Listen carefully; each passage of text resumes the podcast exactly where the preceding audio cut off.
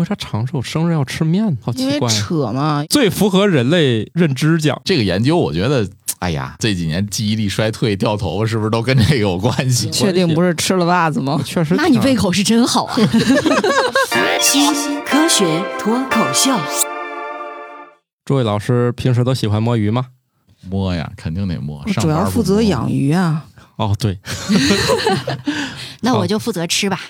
行，这两天不是有一笑话吗？我每天上班，有老板甩的锅，啊老板画的饼，嗯老板画的饼，老板画的同事甩嗯同事甩的锅，嗯多，自己摸的鱼，自己还有谁发的火？哦哎，我怎么听着像你们上期做的那个什么酸菜鱼披萨呢？但那个只是网上很火，但不是自己发的火。 好了，大家正在收听节目是《新科学脱口秀》，它是我们《生活漫游指南》的一个子栏目。今天我们又有幸请到了我们的第一台主播，王大夫又来了，他是来自津津乐道的，哪个笛子啊？ 嫡系部队的嫡。啊， 都行啊，这个你们怎么解释都行。好，呃，我是半只土豆，一个也经常摸鱼，也经常这个精力不集中、自控力有限的半只土豆。我是经常养鱼，也经常把鱼养死的白鸟。我是不太擅长做鱼，但是还挺喜欢吃鱼的。巧克力爱巧克力，那嗯我既不喜欢吃鱼，但是比较喜欢摸鱼的王大夫。啊，这个鱼这个解释比较多啊。 啊，说起这个自控力，比如说我们买东西，我是等等降价，还是早买早享受？啊好不像取决于你钱包的厚对度啊，吗？就是不是应该有钱多少？这个我觉得这个，所以到底是孩子不做选择全都要，还是成年人不做选择全都 要呢？只要有钱我就要。 但其实孩子也不做选择， 他只会 哭。孩子应该是最强烈全都要的，毕竟他不考虑钱从哪儿来，主要是孩子可以坐到地上打滚儿，我暂时做不出来这个事儿。躺躺，你做出来也没有人管。对，没人搭理我。就这人这么大岁数一点儿也不稳重。 行，那我们就进入第一条吧，由我们的乔老师为大家播报一下。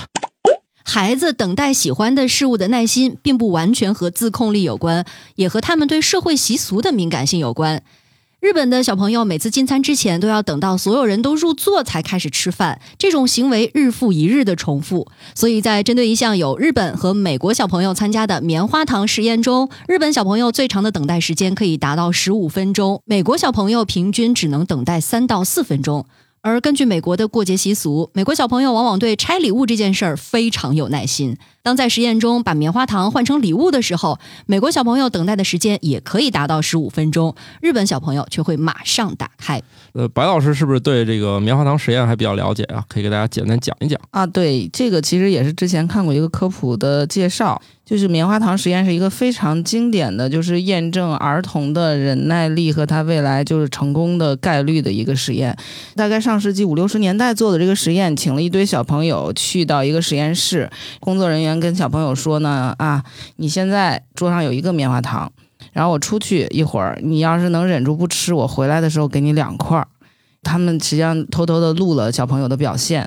呃，后来就发现有的小朋友啊，之前都是答应的好好的哈，嗯，工作人员一出去立马就吃了，毫不犹豫的就吃掉了。然后有些小朋友呢，尝试努力去忍耐了，忍耐的过程就非常可爱。有的就是蹲在桌子底下不去看那个棉花糖，还有呢，拿起来放下，拿起来放下，还有偷偷的舔一口或者什么的。然后其中有一些小朋友呢，在尝试的过程中失败了，他就吃掉了。但是确实也有一些小朋友能够坚持到五分钟还是十分钟，我记不清了，然后得到了两块棉花糖。嗯，然后他们就进行了追踪，大概每十年左右去家访一下，然后看看这个小朋友成长的过程。后来就发现，当时真的忍住了不吃，或者是很长时间没吃的这些小朋友，他后来的学业成绩，包括他的就业和那个收入水平，确实是高一些。这是一个经典的棉花糖实验。但是后来呢，又有人打破了棉花糖实验的这个研究结果，发现可能当时的调查的时候，它的取样啊有一些问题，呃，所以其实就是小朋友的忍耐力可能后期也可以去锻炼对，啊、所以就是目前还是有争议的。但是不管怎么说，我们一般认为就是 你能不能忍得住吃这块棉花糖，和你的自控能力是有相关性，而你的自控能力和你未来的能够取得的成就也有相关性。所以现在这个育儿理论里面特别喜欢反复的提什么延迟、满足啥的啊、对。啊，大家听听就好。啊这个育儿理论从来就没有什么正经的啊，你他这个呃，还是看家长。因为还是儿童的多样性太大了。对这家长老求助什么育儿经，育儿经里面很多是对家长有要求，对，而你通常忽略了家长的要求，只看见了对小朋友怎么办，嗯、导致呢你学了个不三不四的玩意儿，天天在用，哎，就跟我这个前两天给孩子开家长会的时候，就是家长会的那个请的那一个儿童心理学家的一个老师做的一些演讲，他在那个里面的讲的这个主要内容，最后总结下来，基本上就是说，儿童心理的一个因素，很大部分实际上是跟家长家里面的这个家庭关系相关的，对啊呀、所以他对儿童心理的辅导，实际上最重要的是对家长心理的辅导。然后家长就更焦虑了，家长，我觉得听到这儿可能就释然了。我们家娃不行，主要是我不行。 你觉得这样他会释然吗？家长，首先你别那么多借口，你试试这。当然，那家长确实也不爱吃棉花糖了 啊。这其实这些育儿理论啊，它在那个当时它是有它的一定的动机。他在做这项实验的时候，你不清楚它的原因是什么，但是最后只留下了这个理论，然后进行了就是后续的一些五花八门、乱七八糟的那种增生式的那种解读。其实他在当初设计的时候，可能都是充满问题的。其实刚才白鸟老师提到这个棉花糖实验啊，我记得有一个类似的事情，就说呃，大人去测试小孩儿也是看这种能不能忍得住，说我一次给你五毛钱，但你要忍得住，我就之后给你一块钱。就是很多小孩儿觉得，那我忍住就可以拿一块钱啊，但就有一个小孩儿，他每次就只拿五毛钱，大家都不信，就去试他，就是他挣到了更多的钱，因为很多人都说我不信，我要去测一下，我就给他五毛钱，对你想，只有一个人给一个能忍得住的小孩儿，他最后只挣了一块钱，对不对？嗯但这个小孩儿呢，好奇的人越多，他挣的可就远远超出这一块钱了。对，总之呢，就是家长朋友们，你们就别天天迷恋这些玩意儿了啊。所以你看，这个文化其实对于这一个小孩的成功一样是很重要的。但是我们如果说跳出来，小朋友他现在的行为跟他未来的必然发展之间的这种所谓的关联来看的话，就是你在日常当中有一些小的仪式或者小的规范，是会让你在生活中感受到更多秩序感的方式。嗯，就有的人说我老安排不好我自己的事情，但如果说你提前，比如说列好一我要干嘛，二我要干嘛，提到这个实验说那个日本的小孩儿，因为他吃饭要等所有人落座了，然后大家一块儿拿着筷子在那儿いただきます，然后才开始吃嘛，最后吃完了还要说一句哦一西怎么怎么样，就是他很有仪式感。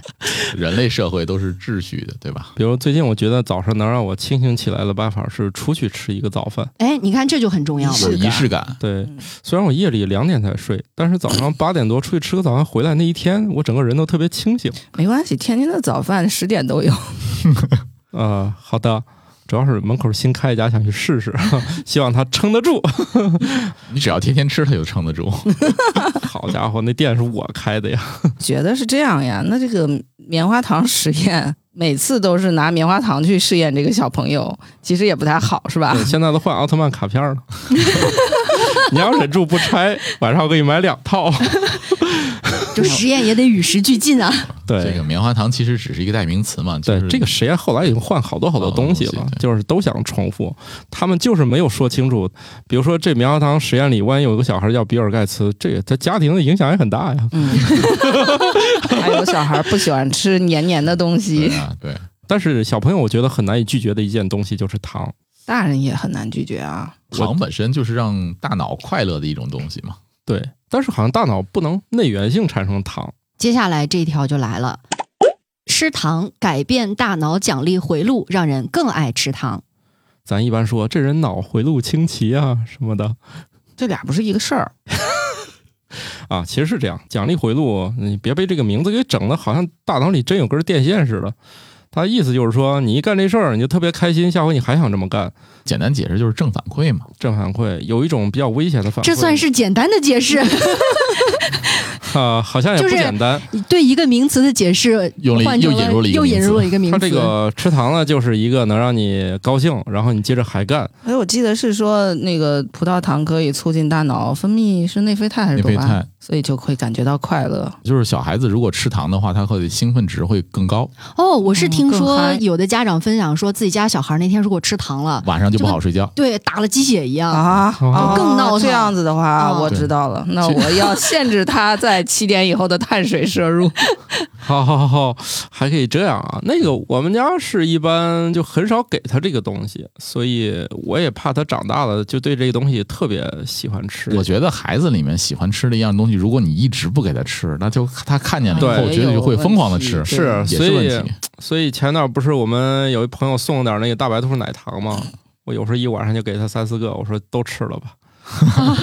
他吃腻了也就不喜欢了。我们家倒不喜欢吃这种糖，他喜欢吃饼干，就本身是碳水哎淀粉。这里面也加黄油了，也确实比较香。嗯，听起来就跟以前说那个呃旧社会吧，点心铺子如果招伙计，据说也是进去，呃，先给后老板就端出他家所有糕点，嗯，逼着这几个伙计吃全上吃一吃天一夜，对，然后吃吃啊到啊吐顶，了就是吃啊到顶。嗯，然后这伙计这辈子都不会偷吃他家点心。哎，这种嗯瞬时间高糖食物的大量的摄入，是不是会造成脑损伤啊？呃啊，体内糖摄入过高会引起一定的这个生理反应。对，胰就腺肯定有点受不了。哦所以是有科学依据的，是吗？嗯这个行业规定，听说是这样，但然是 后你我生理反应就会反馈成正反馈成这个以后可能会心拒理绝这反件应事儿，呃对。就是嗨过头了。 PTSD 对， 就是长成这种复杂形状的糖，我都不想吃了，有可能。但是我想这个事儿吧，怎么说呢？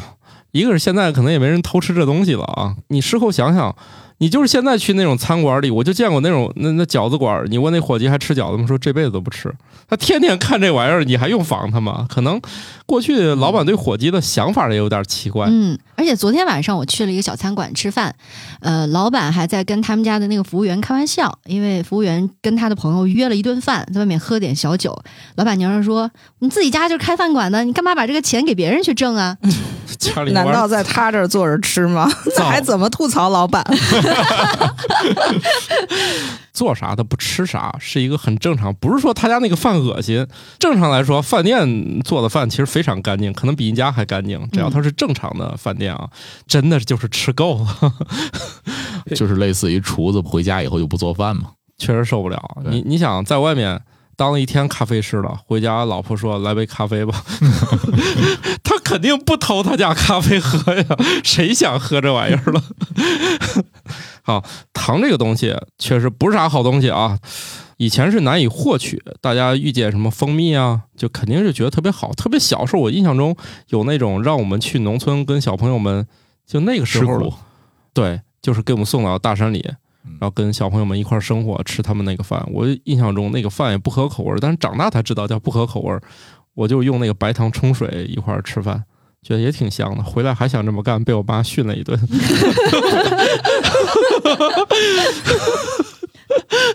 不是训你的理由是啥？可能他也不知道为啥，但是他觉得这也太奇怪，他要吃饭喝糖水的。你是不是当时已经形成这样一个正反馈了？觉得糖水冲的饭好吃我，平时没有这个，我饮食当中没有这玩意儿，是他们那儿发明的。那天突然吃饭给我倒了一杯糖水，我就后来每顿饭都得有这个。对啊，这个奖励通路被打通了。对嗯然后其他饭就很快就吃完了呀。一般不是吃辣才下 饭吗？小时候哪有辣？那中原地带小时候吃辣没那么狠，除了胡辣汤，胡辣汤当年也没那么辣，就是后辣来汤是胡椒的辣是吧？后来才往里让它变得特别特别辣的，之前是没有的。我从小都不认为胡辣汤是辣的，长大才反应过来， 是不是很奇特？啊我们为什么从糖说到了胡辣汤呢？难道只是谐音 吗？行，甭管我们怎么跑题吧，总之拉回来，大家还是少吃点糖吧，要不对对我越吃越想吃才是这件事儿的危险。同时呢，也不要拿糖跟小朋友天天做那个棉花糖实 验了， 这样会害了小朋友。另外，带小朋友看牙也是一笔不菲的支出哟，嗯，多数还不在医保里面。大家掂量掂量啊，不要老试这个。哎，但是我觉得现在更多的人是对于糖它到底指代的什么，并不是很了解。他总觉得制成那个拿漂亮的包装纸把它包起来的这个东西，它才叫糖。其实日常的食物当中，很多都是对糖的来源。对，这就由你们这个西北碳水大省可以 聊聊这个情况了啊、因为这个最近我确实看了一个西北那边的一个知名大学，他们本来是一个应该是工科方面的大学，却研究了一个跟吃有关的，请我们乔老师给大家播报一下。近日，西安交通大学的研究人员在《营养学》期刊上发表了研究论文。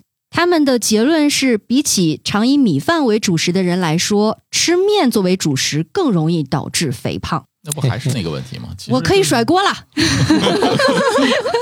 但哎是看到白鸟老师，我就觉得这锅甩不掉了。棕色脂肪，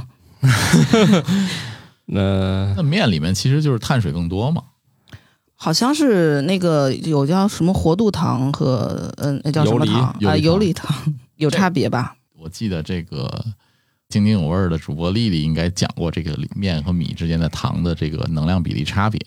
就是想要知道这两者糖的区别呢，可以转头去听津津有味儿的一期节目啊，讲碳水对的。对对，对，但我们这儿就纯探讨这个现象啊，你们都是爱吃米，我是爱爱吃面，面的，我是是吧绝对坚定的面食爱好者。白鸟老师呢，呃我其实无所谓，我不是小时候我挺讨厌吃面的，生带牛肉面之乡，然后我现在倒是还好。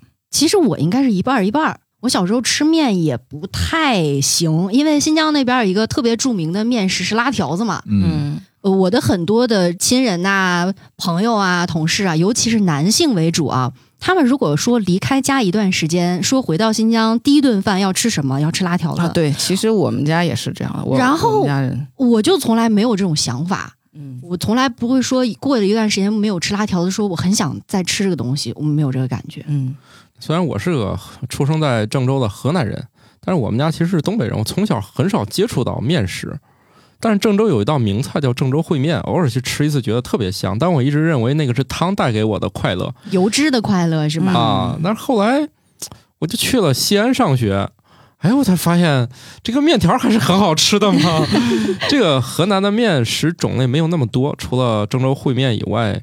剩下那些面的观感啊，说实在的，我不知道这些年的发展啊，从小我对河南的面食都是敬而远之的。他们会吃一种叫糊涂面还是啥？你看那个面条就是烂在锅里了，而且他嗯们说这个面热三遍，给肉都不换啥的，就不能理解。就是你要吃浆糊就吃浆糊， 没必要非要吃这种就是明明有一种叫疙瘩汤的食物，疙瘩为汤。什么要做成面条再把它煮烂了，是那吧？还是因为疙瘩跟以汤前还是生活挺条件比较差有关系吧，嗯，对，然后他们反正就有那嗯种形街成边了儿一种价值 观。对，街边上就有这种，对我街边见过推小推车我去过那种街边他从那推小人车一一大咬锅一大锅，我感觉这种天气下，现在回想是不是都已经发酵了，没有了是吧？就类似于买豆汁儿了的感觉是吗？反正还挺香的，我吃过一次，是吧确实挺香的，哎，对反正我我我可能是一个非标河因南为人啊、它那个汤是它拿要那是个肉一直熬在的，加后热来也还好嗯啊。都一直在加热。对我们家之前也打过家具，那木工师傅在我们家也是要求那个面条必须这么做，就是第一顿好像不感兴趣，他意思意思吃点儿，他非要等到下一顿就得哦。嗯，呃，如果一次性加热太久就容易糊，它可嗯能是给自己一个扩散那些香味物质的时间。我猜的啊，因为你看我们家附近那家早餐店，我觉得之所以厉害，是由于它专门架了一口那种大黑锅在里面熬豆浆。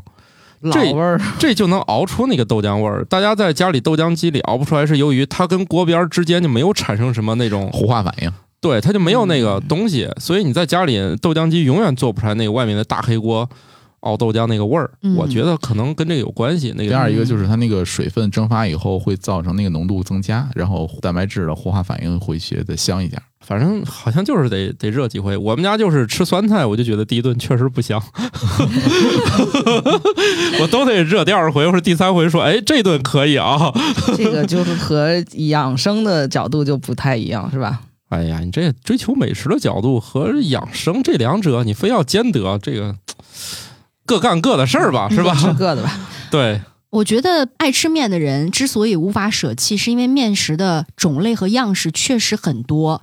你要比方去山西、陕西，或者就是往西北走，面食真的是换着花样来。但是米确实饭，是你能想起来什么别的花样吗？炒菜呀、主要是跟煮菜饭配嘛。对，但它煮它饭是最菜多的就是种类嘛，它就是煮饭或者炒 饭、嗯，呃然后就是最多就是米粉，米，粉。对吧？也就是这意思了。那个没想过这么多。米饭在我眼里就是米饭，它就是为了吃菜而准备的嘛。米粉、米皮，就是也就是这这样了。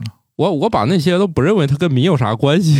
我也是这样。我觉得米饭可能也就是你说的，它味道是不直接跟这个主食接触的。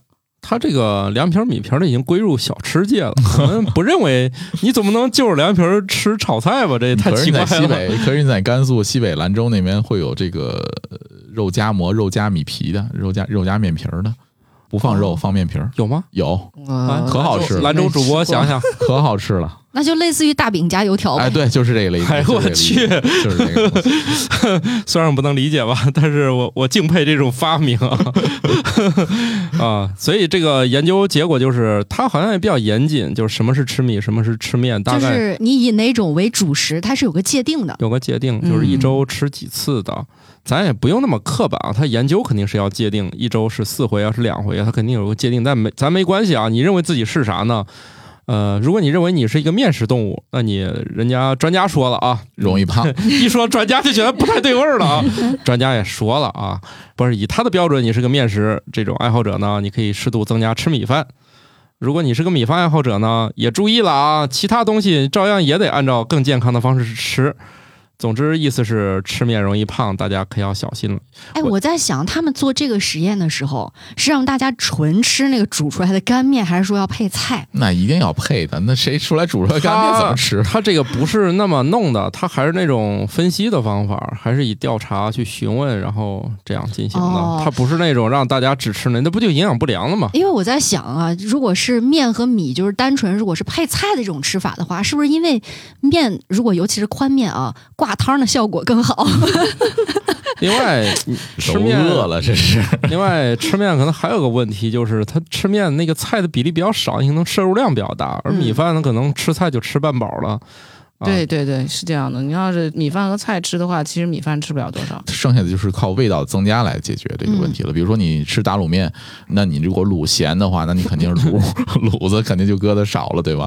你又吃不饱，那你只能多吃面喽。 对，较高的面食摄入量就是会让男性的肥胖和腹部肥胖就更严重，女性当然也不例外啊。总之就是和男性可能关联就更强。当然了，女性朋友们自我约束能力和要求也比较高，所以这两者一相抵，就是都别来了啊，嗯少吃点面，多吃点米饭，会让你更不容易胖。至于说它哪个能让你更长寿啊，目前从各种角度来看，没有任何研究支持低碳水饮食可以增加你的寿命，所以大家不要被那种，哎，我多吃点菜，少吃点米饭，少吃点这个主食。现在反而有研究，就东亚人吃多摄入碳水有助于长寿。因为我们吃习惯了，是吧？呃，可能也是跟基因有关，因为那个研究我这一期节目没有认真准备啊，还是认为多摄入一些是没有问题的。从来没有研究说不吃碳水你就能活得长的，不要被一些那个就带节奏了。说到底，你爱吃面就冲到面馆里面来一碗面就行了。我之前干了个啥，为了庆祝一下，就专门去吃了碗牛杂面。我觉得哦吃面还是幸福感比较强。说起来啊、我也是到了天津之后，了解到了这里的一个民俗，嗯，有喜事儿的时候要吃捞面。嗯，四碟儿捞面，哦，就是有啥值得庆祝的是吧？嗯，对。然一后般北方的俗语也有是上车的饺子，下下车车的面面。嗯，出了什么事儿，然后比如说健康啊，去医院住院，回家啊，吃点捞面庆祝一下。哦就，是吃捞面是庆祝啊。对哦，天津有这个习俗，还可以这样啊。 对，这是脱胎于长寿面。不知道呢，这就不知道了。哦，那为啥长寿生日要吃面呢？也好因奇为怪啊、扯嘛，因为扯就扯。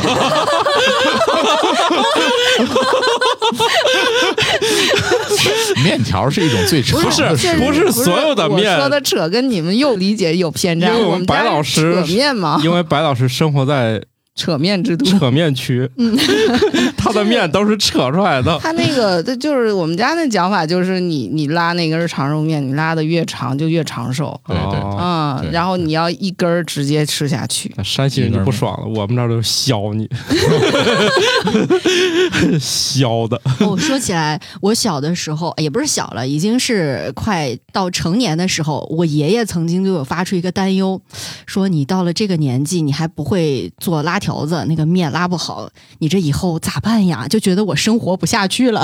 啊，换到吃肉区就完事儿了。这我觉得这个研究里面取样这个比例是在北方和南方，我觉得应该也是有区别的吧？他只研究了西北五省，啊，那个没有研究那个南方的，啊对考虑到对吧估计也是不好取样。对啊，他用的方法其实都是收集，他没有用那种什么我控制你怎么比吃比，嗯对对对对他是从那个陕西、甘肃、青海、宁夏、新疆调查了十万多个居民吧，就把他们年龄放在三十五到七十岁之间，然后把你的主食偏好啊啊这种身高、体重、腰围、体脂，也把民族这个习惯考虑在内了。这种综合性的这种研究，它有名字吗？白老师，就是这种咔咔看表做实验室里天做天问分析卷数调据，查吧，他能问十万个人吗？这费劲啊！这种十万量级的，是不是都是从某些就是他是问卷还是他做的 Meta，嗯，就是荟萃分析。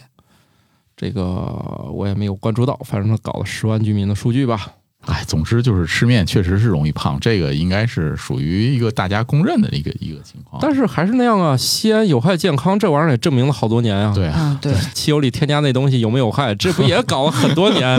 他嗯是这啊样，就是咱们以前可能吃面，它的这个碳水容易被吸收，从这个角度啊，去分析这个事，所以血糖上升快，幸福感强。啊他可能这个实验呢，是从另外一个角度，就是现实的调查的角度去佐证这样一件事儿，就是从不同的角度去，最后得到一个同样的结论，就能说明这个结论更加的可信。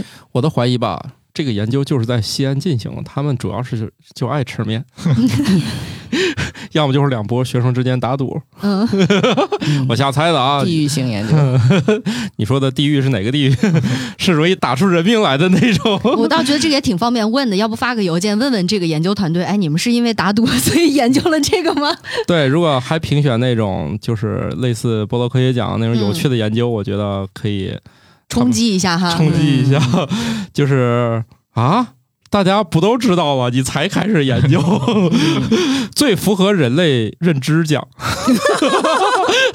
最废话讲是吗？，你把 对你，把奖项的名字都嗯想好了对，，就是你不研究，大家也知道 奖。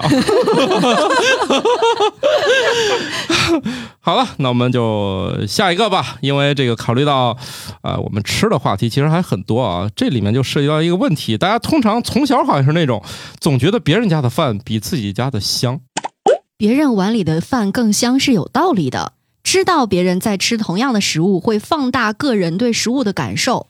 同理，别人碗里难吃的东西也会更难吃。咱俩啊各点一份薯条，你嗯，看这已经是属于极度标准的食物了，对吧？肯定是从你那儿抢那根儿更香，就就是这个研究的意义。我想起来小的时候，如果说我跟我妈一人吃了一个雪糕，我就非要把她的那根儿拽过来尝尝。我说你这个肯定更甜。嗯，小朋友还有个习惯，他吃啥之前先看爸妈吃不吃，爸妈不吃他也不吃 试毒的吗？ 试毒啊！很另外精啊，另外那一天在我们家吃饭，你家那个先喊出我不吃虾，我们家那也喊我不吃虾，嗯，其实他天天吃，我家是真不吃，所以你看互相影响，你对这个事情怎么看，影响了另外这一桌人。人类还是一个很容易互相影响的。对，所以以影后你要是想这个，特别是开餐厅找人试菜啊，或者这水果找人试吃啊，你可得找那种底线比较低的。就是吃什么都好吃哦的，啥都好吃的要有领吃员是领吃 吧？哦，你要找那个就是对美食见的都足够多了，吃啥都都见过吃过的，你要不给他钱，他肯定一吃就觉得这菜有毛病，就是美它就食评论家就容易给你提出更多的批评。对，就差评了。你找点那种没怎么吃过好吃的，他肯定说这好吃，吃托，但是也不一定啊。我跟点评八级大 V 的友谊呢，我们经常吃一些那种灯光昏暗、卫生条件堪忧的 苍蝇馆儿，那种店。哦你你说到灯光昏暗，我觉得这没什么，啊昏暗就昏暗吧，反正也能吃进嘴里还。有烟味最儿，可怕的是那个灯是紫的、蓝的，照照的那个食物啊，那那真的是非常诡 异。看色彩心理学里有讲，就人类可能是漫长的演化，他就觉得那个橘色、黄色、红色的东西比较好吃对，，快餐厅都会选用这种颜色来它做意味着然后成紫熟色往往意味着有毒。蓝莓。就人类也是喜欢会挑战一些自己的极限嘛嗯啊。，葡萄，呃，刚才说到那个吃饭的环境也很重要嘛，周围的氛围，我就想起来之前其实我们也聊过一个，就是说在一家医院的食堂里做的研究，如果说你身边的这个同事啊，他爱吃。体型也胖一些，你很容易就被他带胖了。我觉得跟这个是有关联的。嗯，你看别人吃饭可香了，你就忍不住想嗯要对多吃我两口。对我现在天天吃晚饭的时候，我就会打开一个吃播，就类似于吃播，啊啊就为多吃两口是吗？不也不是吃播吧，就是一些美食探店的一些视频看一看，然后就觉得嗯自己的碗里的饭更香了更呢。香了。但是你也没有从那里面抢出来一个呀。人体都会有一个像像巴甫洛夫的那种效应嘛，就是你看到的一些美食，你自己就就觉得啊胃口大开，那就是碗里的饭更香了。对，那就是吃的更多吧。可以试一有类似下比如说啊，可以试比一下如说今天今天我老婆做的饭我不太爱吃，哎呀， 就这么说出来了。没是是没事儿，她可趁机能不在听这这个节段目 留。着发啊散，这段不准剪啊！这是在趁机发散一些什么平常的怨气吗？这个放在前面高光混剪里面。嗯，就是我就会打开像什么刀月社呀、什么什么唐探什么之之类的这这些视频，看一个集，嗯，我喜欢的食物。那还啊真不一样，我真是在吃饭的时小的候时候是看的都是那种知识效率类的视频，就这样也没有瘦下来 吗？我确实。那你胃？口是真好啊！ 我有时候中午也不吃饭，就吃那种代餐糊糊，可以一手拿着糊糊，一手接着工作，我也不吃饭其实。然后真要吃饭吧，也觉得时间挺煎熬的，为啥还得吃饭？ 然后就只好看看那种。你可以试一下，就是你至少你选一个你喜欢吃的这个。我确实挺爱看那种怎么做国宴菜那种，一道简单的菜他们能做的特别复杂。做那么复哎，杂。那我相反，我就不爱看那种国宴菜的视频，我就一般就像看这种比较平民的，像道爷社呀是这吧种这种视频。因为它的标题老骗人，其实那些菜挺常见的，没想到他们那个做法那么复杂当。然要提高附加值吧。不是人家国宴又不收费，嗯，但是他得显得他很牛啊。对呀、就是人家这辈子就这么做。我看了一个番茄炖牛腩，然后里面有个弹幕是这么写的：老师傅好像真的想教会我们， 好吧，确实是毫无保留了。他也说了，这玩意儿在家你稍微怎么变一变，跟我们当时做的不太一样，可能会效果更好。看一半儿大家知道上当受骗了，这玩意儿真来不了。对你像美食作家王刚里面，他那个宽油你就自己处理不了，而最近正在流行一个文化叫搭子，是不是、哎，啊？饭饭搭搭子子，什么运动搭子呀？嗯，我想一想，可能最寂寞的搭子是不是游 泳？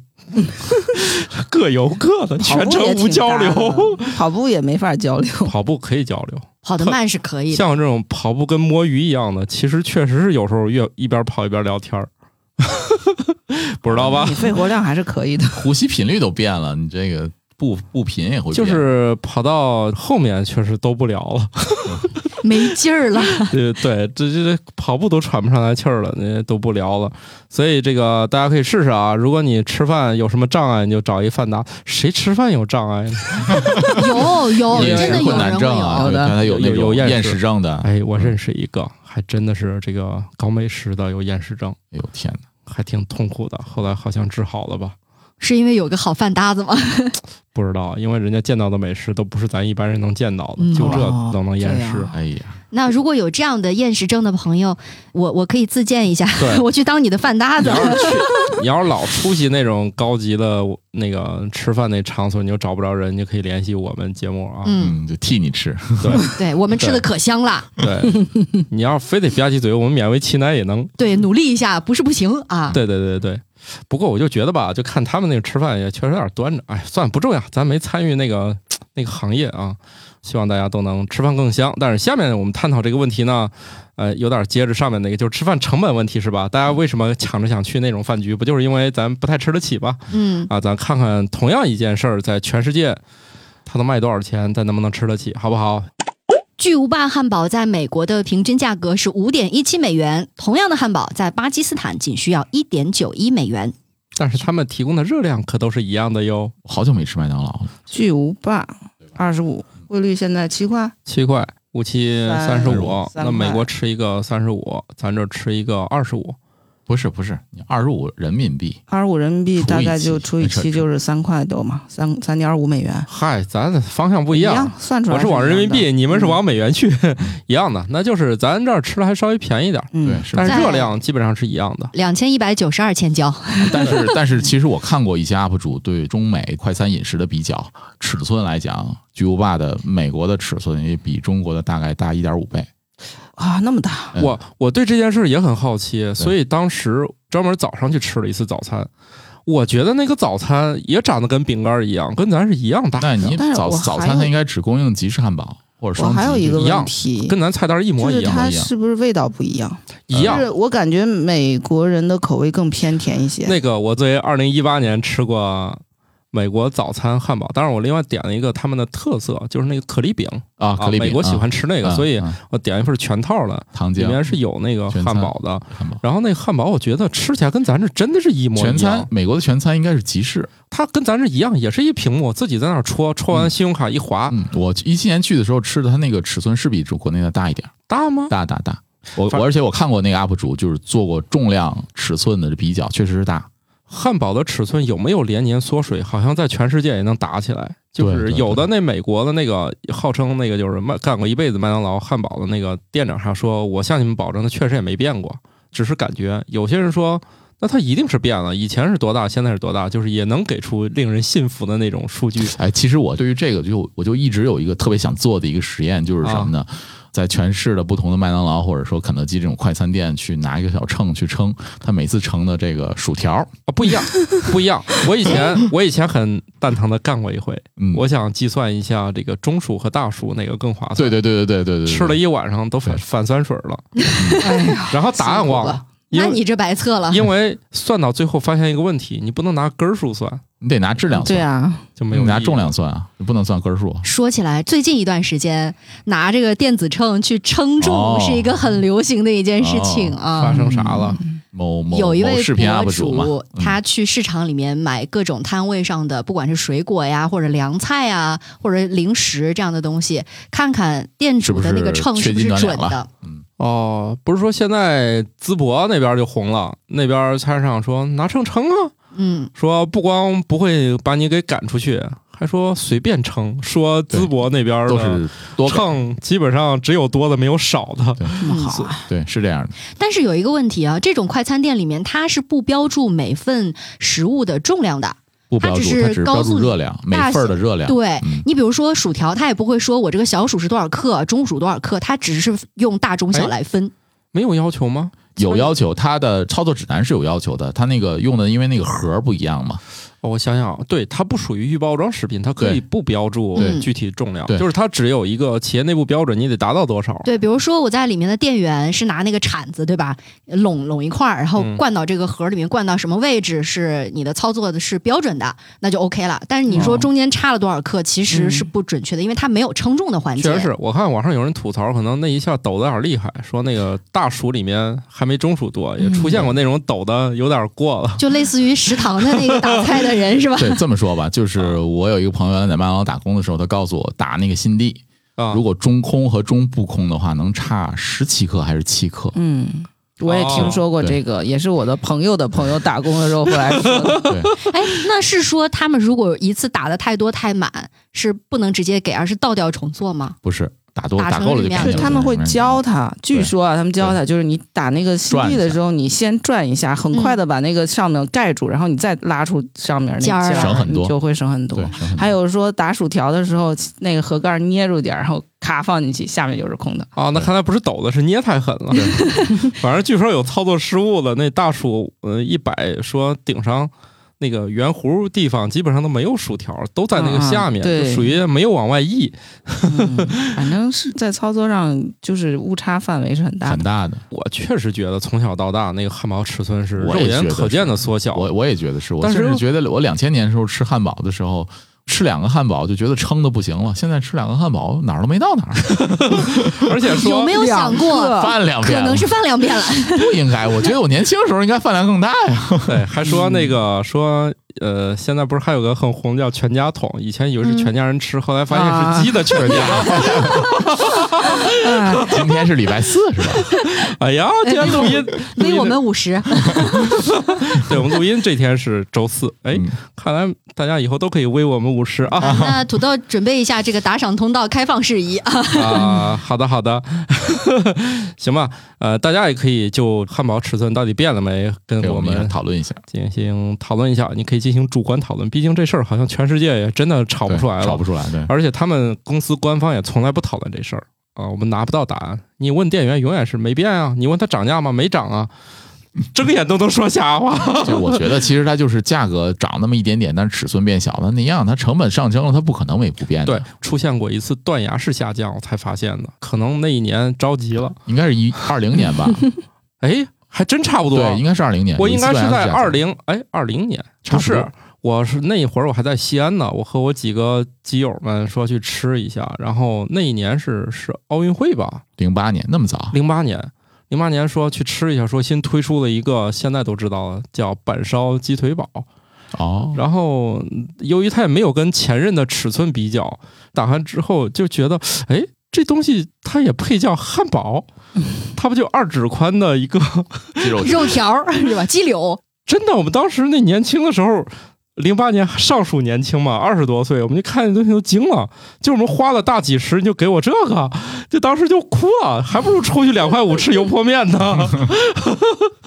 没有横向比较，但它这个在我们的认知里面属于断崖式下降你。要这样说起来，其实它这个也是个技巧。它之前的汉堡都是圆的嘛，板烧鸡腿堡是方的长的，啊，所以你就无从判断它的大小的对，呃变化啊但。但是它有点突破人的认知了，就 就是没吃饱是吧？就是你从正餐变点心，我觉得还 是饭量还年是轻挺大时候居这然个饭是量大点。 心要么就是他后来觉得有点不对劲儿，他变大了；要不哦。我可能是唯一一个历史上我认为可能有一个产品它变大了，可能就是这一款。 当时我们打开真都惊了，这是到底卖给我这是个啥呀？哎呀，好了，那、现在也是露营比较火。王大夫之前我们还录过跟露营有关的，我们在露营当中呢，可能会经常遇到一个问题，嗯，不想吃烧烤，怎么加热食物？对，带点儿方便面，怎么把它给弄热是吧？这都是个问题。所那以个时候相对来说玩户外专精一些的人会带着各种各样的设备，但是对于普通人来讲的话，还是有一定门槛的。对你主要得认识玩户外的人，嗯嗯，千万可别自己学。哎，但是现在就有新的解决方式了。日本某公司发布了一款使用充电电池的便携微波炉，这个微波炉还可以为手机充电。它就像一个巨型的，哎，不对，保温箱它，它像对不算巨保温型啊箱，小温小保温啊它箱，类似像那麦当劳那送餐员那个箱子，比嗯那个小，比那个小，比那小点儿，对它比那能个小。你看它这个，个产品重八点八公斤，对它不用双肩，它可以对单肩背，单肩背就可以但是有点收藏勉强，反正它那个厚度，它那个大小，单肩背，反正有点费但是劲。但是我觉得它这个就想法是好的，但是它的电池供电嘛，在五百瓦的功率下只能工那得作要多少八分钟。电池啊，哦，你你算吧，就是五百瓦功率工作八分钟，大概它的储能是有多少？它它能就是算出来吗？那对它吧就是高火四分钟不到。啊，对，以我们平时从冰箱里拿出来要化冻加热两份半，肯定是没有戏的。两份饭，嗯，就咱这午饭两就份。顶天了，那但是那你八点八公斤就加热两份饭的话，简直我觉得这个这那还个是效率烧烤还是吧啊太低了。对对对，我还是带卡式炉烧 吧。 我想到了一个可以和它匹配的东西，就是人们一直在研究的便携式核电站。就是就是好像是谁比尔盖茨讲那个气候变化的书里，他有讲过，就未来一个发展方向就是用核电驱动汽车或者这些交通工具，所以它需要一个特别小型的核电站。你说这玩意儿叫钢铁侠吧？能量反应炉，嗯，你可以这样理解。然后他俩是不就以是？后不加汽油了。对啊，用核电是低加碳的嘛核燃料，嗯就是核燃料做的，跟现在咱吃饭那啪一点那酒精块儿似的，嗯对往里一扔一。插，对嗯，它就开始发电了。那我的就没有天呐八分钟的限制了。咱到时候关心都不是 PM 二点五了，辐射，天天辐带射的问题天天了。都带着那改革个计数改革计器数是吧器， 这儿测测那儿测测，嗯对走核进电站的那个有印象有有偏差，最后啊，人类全是幸存者，谁能抗核辐射谁活。不是，实际上核电站周围的辐射的污染其实要比火力发电站小。对，甚至啊，你站到那坑里，它都没多少辐射。但是人的这种焦虑他改不了嘛，所以到时候就对遍地都是唐志人军。是非理性的，对，问题在于可控核聚变的到能缩小到多少，这是一个问题。对它现在中国现在又破了个记录，然后美国就有一些商业公司开始研究核可控核聚变了。但是这个可能还是缺少一点儿那种关键步骤跨不过去，是吧？嗯那现哎在已经可以初步实现，就是输出比输入电流多哦人了。啊家说了嘛，可控核聚变的一个笑话就是，无论你从上世纪七十年代开始，无论什么时间，你问什么时候能实现还可有控核50聚年变，核聚变一般都回答十年差不多。然后从上世纪到现在，还是可能十十年吧。它这个事儿有点类似于现在这个大语言模型，大家一直也认为还得十年二十年，或者它也实现不了，但它突然实现了。然后我们的量子计算一直也认为跟你这个情况有点类似，老认为还得等十年二十年，但其实量子嗯那个已计经算能够实现了，嗯已就经是用它了是非线性已经能的用。了。对它不是那种缓慢发展，而是突然有一天他脑子一灵光，他顿悟了，嗯，这也是为什么三体人要先派质子过来。对他害怕你顿悟，锁死，对，对他害怕你这个虽然你这会儿看起来在慢慢爬，怕你噗噗呲站起来了，你这个是吧站起来的姿势怎么感觉跟趴下了一样呢？跟蹲下一样， 这个声儿想蹲下，哎呀，呃回回到这个这个这个产品上，我觉到得底就怎么是把和呃 微波炉聊成这样的？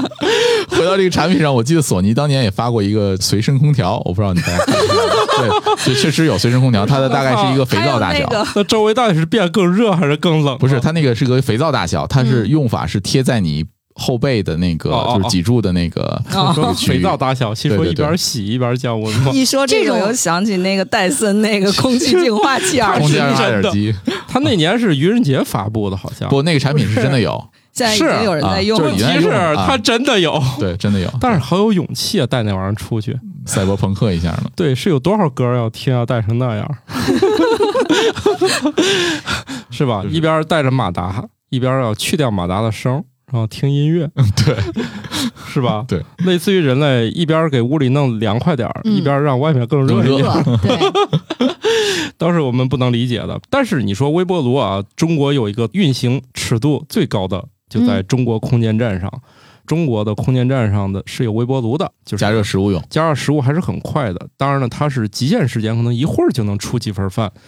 哎，那我的问题是，那其他的国家的宇航员都不吃热的吗？ 呃，当然路了过的时候敲个门，哎，中国这边有饭吗？来一份儿，来口热的，以后在太空开展送外卖的业务哎啊。咱中国空间站起步比较晚，但它就是所谓的后发优势。嗯这些东西呢，设备新一些哈，设备嗯确实很先有进，一些就是高科技的东西，对，这样的话就是地上送上去的那个份儿饭，它确实是可以微波炉一转，这真的这效果真特别好。大家想想，这玩意儿送到天上，那可真是好吃啊，对不对？极大的提升了宇航员的生活质当量。然了，热饭他当们然比冷饭好吃对，了，它那个微波炉不是很大，空间也不是很大，只不过就是说每一个模块塞进去都比较小，一会儿就能出一份儿。我觉得其实太空微波炉的最更重要的问题是它那个保证这个微波辐射的泄漏能够足够低，对于对，它一些电子设备造成干扰比较小。是这个应该是当年专门有一个研发组，这个品牌应该是格兰仕嗯啊，他们专门做这太空微波炉。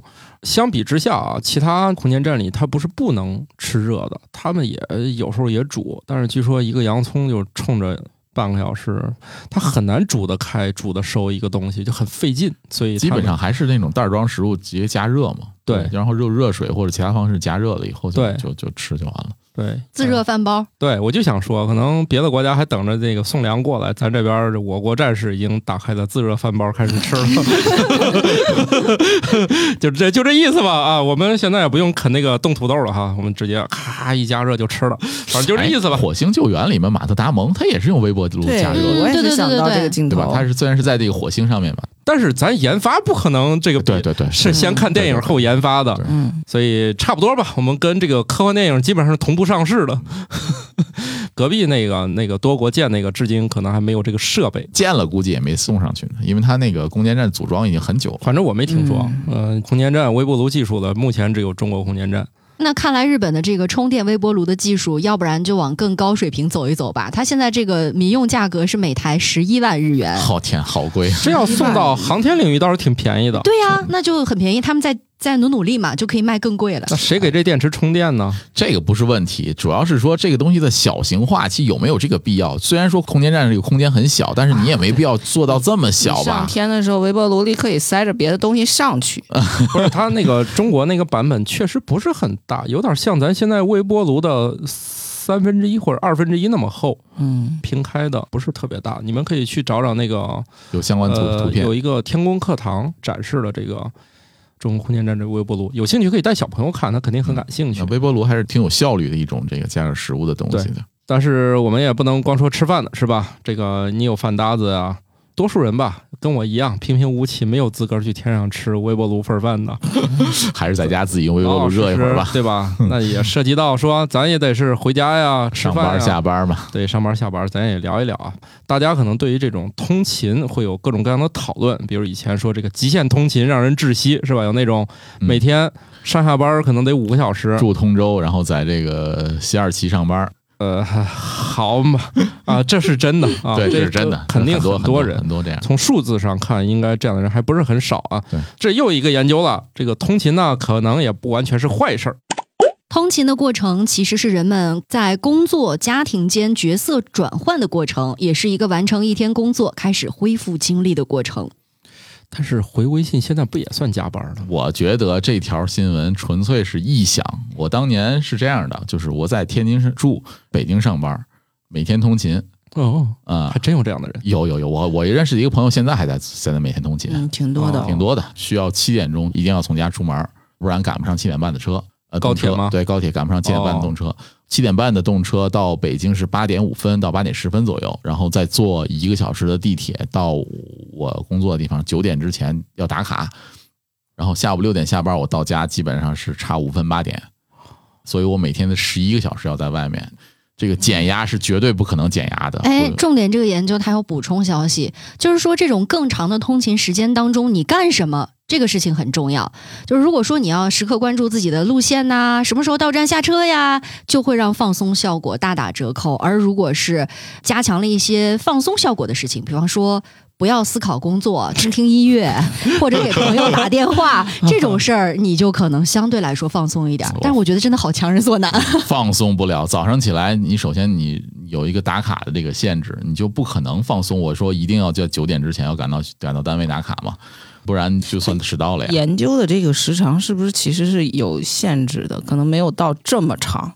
那你不管多长，你都是这样的。公司要打卡，那你班车晚了，或者说公交车晚了，公共交通晚了，那你怎么办？哦，确实啊，我上周第一个工作结束，赶到下一个工作，中间只有短短的三个小时不到，而车程却需要两小时四十分。那一天完事儿回来，当天晚上我嘴上就起泡了，这周还在呢，对啊，就是一天啊，因为中间的两个半小时让我太焦虑了，就是嗯路上玩命开，中间还有好多乡间小道，它那个限速也非常低，特别焦虑。最后那一小时我都快疯了，全是限速四十、五十。 对啊，是而且一天的工作，你回来以后一个多小时、两个小时的车程，你累的什么也不想干了。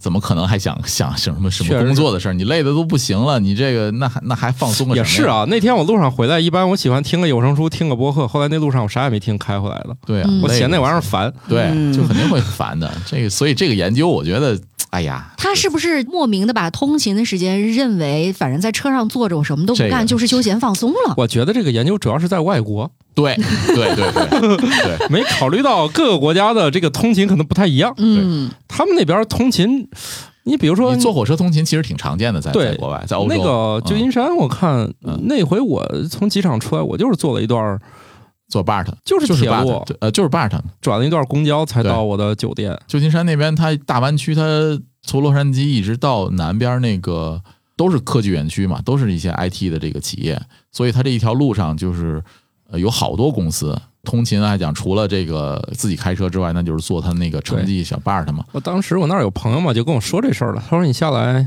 你就坐那个，他说我每天就坐那个去上班对儿对那个火车，你机场下来你就坐那个来就行了。那外国那坐火车上确实，嗯，确实没在加班儿，也不太 挤，从确实不太挤，咱这儿也不太挤。其实看从旧金山到圣荷西，它那一条路可能一百二百公里，一百多公里也挺远的。你坐火车的话也得一个小时。我觉得也跟上班时间的强度有关系。我觉得他们如果上班都是摸鱼，嗯下班确实是角色转换。那你就肯定是放松 啊，对，想想回家 吃而且啥呀而且你在国外下了班，你对吧？绝对不会谈工作的呀，嗯那基本上就是不会谈对工作的。他们周四晚上上已经就比基本上如就嗨了。比如说我嗯知道的这家公司，我去过的啊叫 Facebook，现在叫啥的不知道了，一会儿 Meta 一会儿什么的。他们周四晚上那个员工那种就是零时间里就开始摆酒了。意思是今天晚上咱意思意思，明天咱喝。还带预热的是吧？对他们周四晚上准备意思意思了，嗯 咱这儿一般是喝多，第二天叫透一透是吧？人家是今天晚上咱先通一通，明天晚提上高一下乙醛脱氢酶的工作效率。对，咱明天晚上 整，今天咱就喝点儿意思意思，完了。欧欧美那边，尤其是像像湾区那边 IT 企业，它一般它的那个周五的工作日，基本上就是你可以来半天，就是你哦下午他们下有午就家开始庭喝家庭了不是那个下午喝， 就是他一般有的时候他来半天，下午就就回家了，人家要准备度周末已。经无心工作了哈。对，不是公，不是这个嗯哦，基本上好多企业都是默认的。你你你周五就你就直接就走了，又出去露营啊，或者说去旅游啊哦干什么，就是这样。很多企业都是这样，特别特别多。行吧，欧美地区 这都是样个的，研究咱不能说人不严谨啊，对，只能所以说覆盖的这个面儿不面儿够太广。太窄了，对。 对，主要没是把符合没把当地的情形对啊没。把咱们九九六的这这些个呃算进审去。稿人是选的不 对，对这文章要不然发不出来。既然咱通勤也不能好好休息，像你那个一天搞十一个小时回来，总得好好睡觉吧？那啊是睡觉，那肯定是，但是你通勤压力就是这样，你第二天早上要盯着嗯闹铃赶紧起。那你晚上回家也干不了啥，就睡觉了。没错，就基本上就没有生活了嘛。嗯所以说，在北京上班哦其实是很难受的，在天津住。也别说天津了，你住通州，你想去那儿上班，不也得得七两个点小时起吗？你看嗯啊，我从天津七点钟坐上那个地铁到九点钟到公司，和这个我有一个同事住怀柔，北京市里二环那块儿上班，花的时间是差不多的。哦，只不过他坐公交车，我坐高铁转地铁。对，自从我搬到天津之后，去北京吃饭，我从迟到变占座了。 对，就是这样。那市里也是很很难受的，而且就以北京地铁这个拥挤程度，呃天哪，简直是哎呀，我有一次挤过一次早上的六号线，天哪！你能你能能挤，就是两趟车你能挤上去已经很不错因了。为我我在北京的工作这个周期当中，我确实是挤地铁的年头不是很长。说实在的，就是后来我就不通勤了。 好，对啊你对通勤的话，简直是受罪啊！我天，哎，加油吧！就是天津也还可以啊。 哎，我怎么突然转到这儿来了啊？ 所以晚上睡觉呢，你会觉得这个夜里还在搞代码啊，还是在搞啥没？有，哎，通勤完了以后，夜里就尽快睡觉嘛。那你觉得你每天睡眠好吗？我觉得现在为止，我会出现一个什么问题呢？我会有一个呼吸睡眠的一个暂停，打因为我呼噜鼻不是打呼噜，我鼻腔可能有一部分的这个息肉增生，或者造成会造成我那个鼻腔的呃狭小。哎呀，这次病得治啊！是，就就是说嘛，哦所以说要找一个时间去看一下医生，看那看这个是怎么回事这儿。得让乔老师给大家播报一下这件事有什么危害，主要是不太好。患有阻塞性睡眠呼吸暂停综合症的人，喉部肌肉放松，阻止肺部获得空气，导致睡眠者暂时无法呼吸，这是最常见的和睡眠有关的呼吸障碍，不仅会导致头痛、睡眠中断、鼾声大作以及其他健康问题，还首次被证明会导致认知能力的下降。咱简单点说，打呼噜导致智商下降。哎， 嗯，好吧，呃那我这几年记忆力衰退、掉头发，是不是都跟这个有关系？有主 了，啊，找到原因了，这不是咱最喜欢的吗？一旦这个人得个啥病，就得从他日常生活中找个原因。嗯 是吧？你不是这事儿也得问啊，哎。王大爷平时爱吃啥呀？爱吃葡萄。 行，今天标题知道咋起了。爱吃葡萄导致智商下降。 对我觉得这就特别像我妈跟我日常的对话，比如说偶尔有一次头疼脑热了，我说让你上次多穿点儿，你不听，是不是啊？没穿秋你裤，看啊，对，要不然就是你看你现在胃疼了是不是？你看你上个月哪个时候吃了一个垃圾食品？我跟你讲，就是你这垃圾食品吃太多。这反应也太慢了。这垃圾食品能不能效果来的快一点这儿？ 是记忆力太强 了。你不会跟他呛说我要吃那不干净的，第二天就拉肚子了，还能回忆半个月才反应过来。 就是找理由嘛，总归哦会找到一个理由的。就是人类是这样的，人类为什么出现科学？一部分原因就是人类必须得有个答案。对，找理由。找这个答案我们这个科普呀，科学家这个行业在啊，完全是由于人类的，也不说求知欲，他必须有答案，就没有答案这不行。寻求答案的欲望，对，比如说我们的神话怎么来呢？天上为啥打雷？《嗯，西游记》是不是解释了？对有，谁雷公管电母。对，你要甭管咋弄，就这事儿必须有个原因，我不管你为啥。对于这个就是因果人链类的执着， 呃，人类探求真理的执这个执着，对吧对探求的一个过程，而不是说一定要追求结果的过程。你要是不想知道答案，科学家有一多半儿可能就没事儿干了对，呃神棍也有相当一部分就没事儿干 了。啊。神棍是出现在科学之前，神棍呢就是市场小了， 你们面对的是不同的垂类人群。啊，就说回这个呼吸，我现在的这个睡眠呼吸的问题是在于，可能是因为息肉造成的。我右侧躺的时候就会造成两个鼻腔拥堵，但左侧躺的时候就没有问题。比如说我醒着，我站立或者说直立的时候，头直的话也没有问题。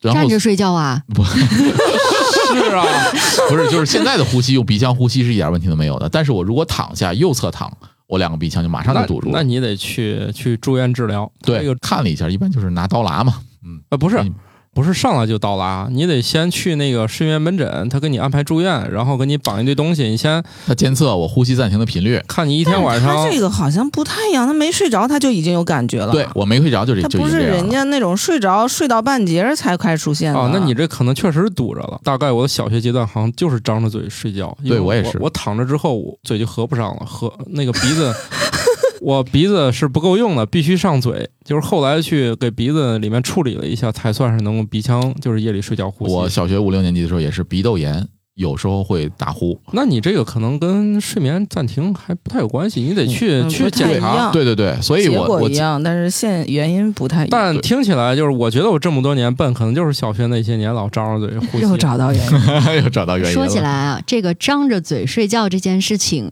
它代表的是什么哦吃点小问动题？不是之前一段时间这呢，样以你怎么某整明星的这个事件当中得到了充分的普 及。啊，嗯，啥事儿？能给我普及一下吗？也不是所有听友都听过。陈飞宇那个女网友给他拍下的那个照片儿爆出来，啥？他夜里睡觉就张是着睡嘴觉他比是较丑张嘛。她是张着嘴睡觉的，哦， 然后就大家科普说，这个是因为她肯定有一些呼吸上的没障有碍。没有没有，只要早上你这个嘴啊是口干舌燥的，就证明你夜里肯定有一段时间是张着嘴睡的。它跟你的睡姿啊或者什么，它有很多关系。确定不是是吃了袜子吗？不是？ 你床头放多少袜子啊？ 不是袜子为什么要放床头啊？为啥放嘴里？ 还有人把袜子压在枕头底下呢。我小时候干过这事儿。我小时候后来后来有人纠正了我说，好像这样不太对。哎，那个听友里面有没有人这么干过的啊？在评论区里面扣一。我小时候还熏的睡不着，还是熏的睡着了？ 那个是失去知觉，我觉得不能称为睡觉。可能会让睡得更香。好吧。但是后来我我做了一件事儿，就是对我来讲改观挺大的，就是现在呼吸不畅的这个事儿就解决了很多。如果我不使用一个叫做通气鼻贴的东西，它其实就是一个塑料片儿，这塑料片儿两边有有胶，然然后粘在我的鼻腔，横向粘在我的鼻腔哦感冒上，用那种。对对对，然后它会扩张我的鼻腔，然后就造成我右侧就没有问题了。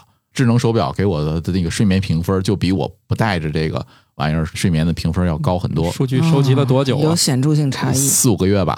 哦，那还是可以的。 王大夫感觉今天是带着带货任务来的， 啊！好，又这里有一个广告位，如果有厂家愿意联系的 话，下回我们就告诉你们是哪个手环儿。不是手环吗？不是不鼻贴通气鼻贴，你半天都没听明白。两个都要啊，空气对对鼻对贴，我我就怕它预算也不是特别高。嗯，因为这个东西特别便宜嘛，就是它其实就是个塑料片儿，里面有一块胶，创可贴那种胶差不多嘛，就这么简单。有一个问题是什在于什么呢？我觉得这个东西对我特别管用的时候，就有一些其他人也对这个呼吸、睡眠呼吸有问题的时候，他戴他就说他不管用，他说他完全不管用，啊哦很，个体正常差异很嗯大，，啊个体差异很大，嗯所以这个东西确实是对我近两年我基本上离不开这个东西了。如果睡觉的话，这个我记得之前还写过一个关于那个通气，它其实是有一个交替的过程，就是对你两个左鼻左鼻孔和右鼻孔它会交替工作，对对对，它有可能是交替到那儿，它就好受一点儿。但是位置我也不一样，你那个对堵的地方正好是能撑开的地方，，对，所以我右侧躺的时候一定是两个全堵，自己全查明白了。 全全堵的。嗯实际上，这个这个在某些品牌以前就做过这个，大概零几年的时候就开发出来这个玩意儿啊，是早早早就早就我有就这见玩我意儿同事他感冒时候用这玩意儿，嗯嗯。然后我这个觉得这个东西又不是一个什么高科技的东西，就是个粘条儿，一个塑料片儿，所以你找最便宜的就可以 了。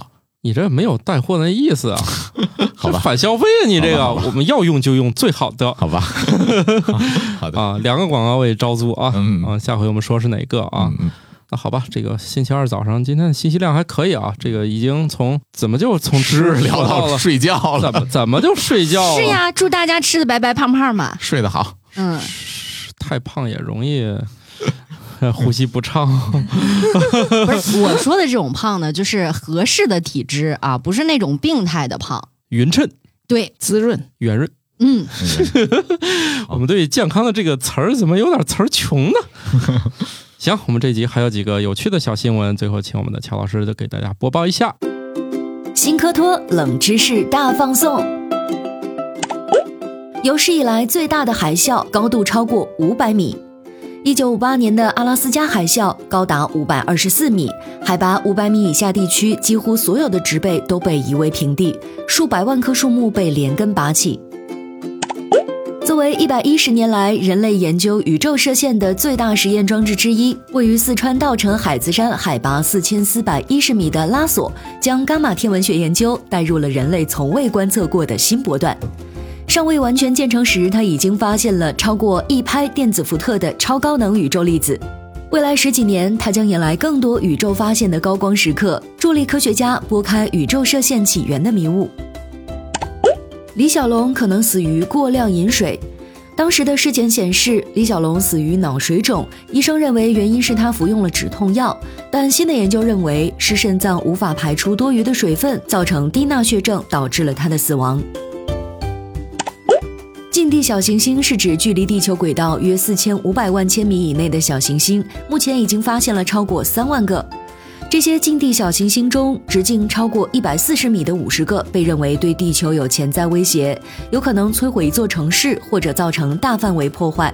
目前已经有一千四百二十六颗小行星被列入风险名单，其中最危险的是一九七九 XB 号小行星，预计直径约七百米，有一定概率在二零五六年撞击地球。章鱼有三个心脏，它们的近亲乌贼和鱿鱼也是。章鱼最大的心脏位于身体的中间，它把含氧的血液输送到全身。另外两个心脏，每个心脏都附着在章鱼的两个鳃上，负责将血液泵入它所附着的鳃。那我们的分享就到这儿吧，拜拜谢谢大家的收。听，拜拜。拜。嗯。新科学脱口秀由《生活漫游指南》制作播出，节目依然在进化，欢迎提出您的建议，请在微信添加好友，搜索小助手“生活漫游指南”的拼音全拼，加入听友群，用脱缰的快乐和天南海北的朋友们漫游吧。